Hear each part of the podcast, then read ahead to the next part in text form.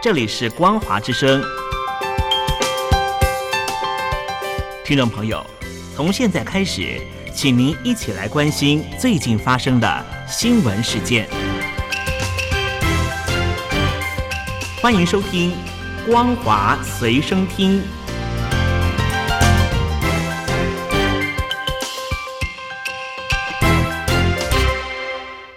欢迎收听今天的《光华随身听》，我是兰玲。首先带您关心中国境内的相关消息。中共当局坚持贯彻“清零”政策，为了提高老人的疫苗接种率，各地最近多次传出有居委会威胁老人家，说不打疫苗就不给退休金，完全不顾老人的身体状况，态度非常的无情，引发争议。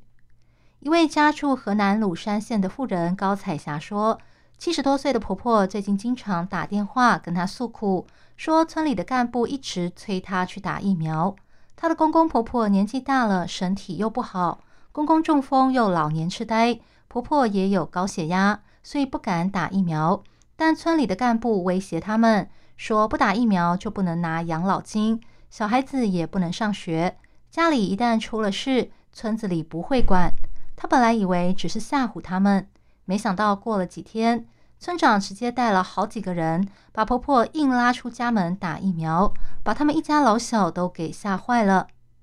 另外一位家住浙江省温州市的小王说，他九十一岁的外公罹患了肺气肿，还坐轮椅，最近却被通知，如果不肯打疫苗，就停办他的居保、社保年检，同时暂停发放他的低保、优抚、重残等补助，让他们一家人既惊慌又气愤。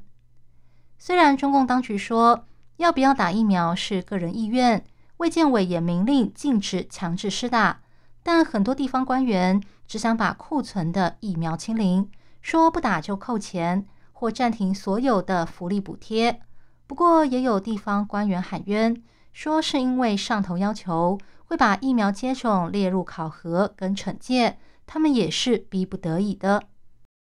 中国地方大学最近传出多起把讲师送到海外大学取得速成博士后再返校的事件，好让学校在评鉴时能够取得好的成绩。继湖南省邵阳学院后，河北省邢台学院也爆出了类似的情况。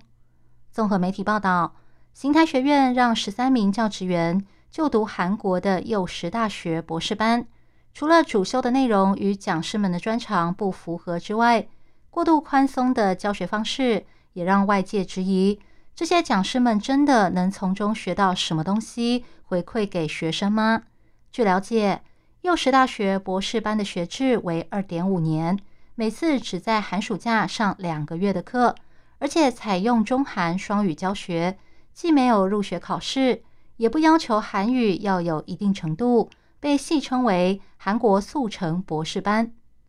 这些地方大学之所以把大量的讲师送到海外读博士，是因为专任教师中拥有博士学位的比例会成为学校是否能升格成大学的关键。专家指出，比起对外招聘博士，直接让现有的讲师去读速成博士会比较快，也因此产生了学历灌水的情况。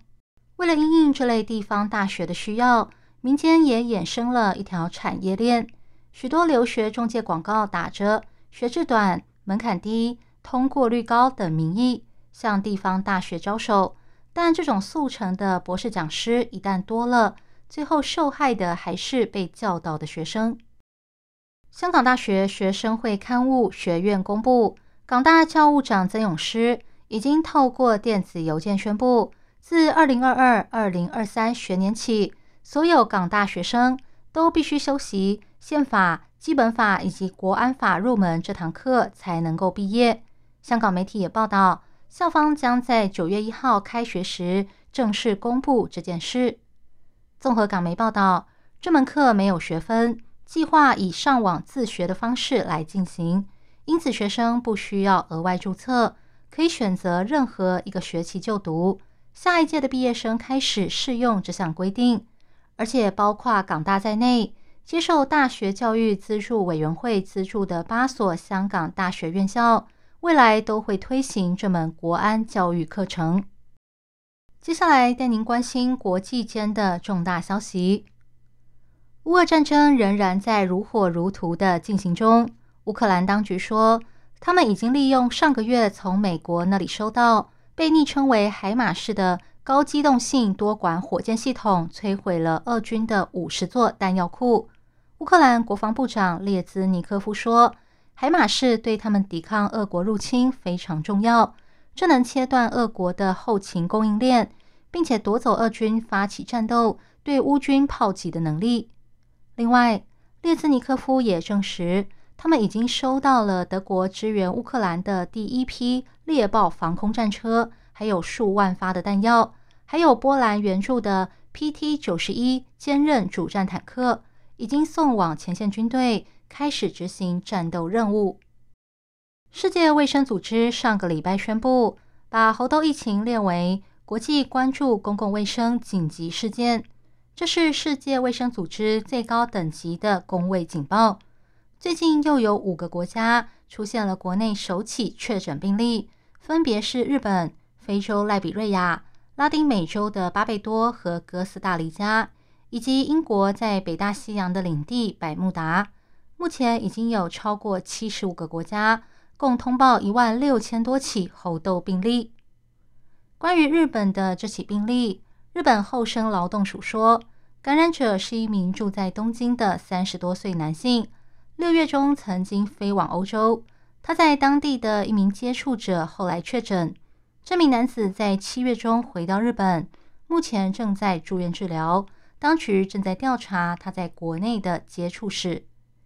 目前，亚洲已经出现猴痘病例的国家包括澳洲、纽西兰、印度、泰国、新加坡、台湾、南韩与日本。至于全世界病例数最多的四个国家，分别是西班牙、美国、英国和德国。和中国常年处于竞争关系的印度，稍早选出了第十五位总统穆尔穆。这位刚宣誓就职的新总统，不但是女性。还是原住民，是印度史上第一位原住民总统，显示原住民和女性在印度社会以及政坛上的地位正在持续提升。六十四岁的穆尔穆是出生于印度东部奥里萨省的森索族原住民，最早是一位老师，从政以后接连当过省议员、奥里萨省的商业暨交通厅和渔业暨畜牧厅厅长。以及加尔克汗德省总督，政治经验丰富。他在日前举办的总统大选中，以压倒性的票数击败了前财政部长兼外交部长辛哈，成功当选总统。昨天正式就职。他说自己能当选总统，象征印度的弱势族群不但能有梦想，还可能实现梦想。以上新闻由兰陵为您编辑播报。感谢您收听今天的光华随身听，我们下次见。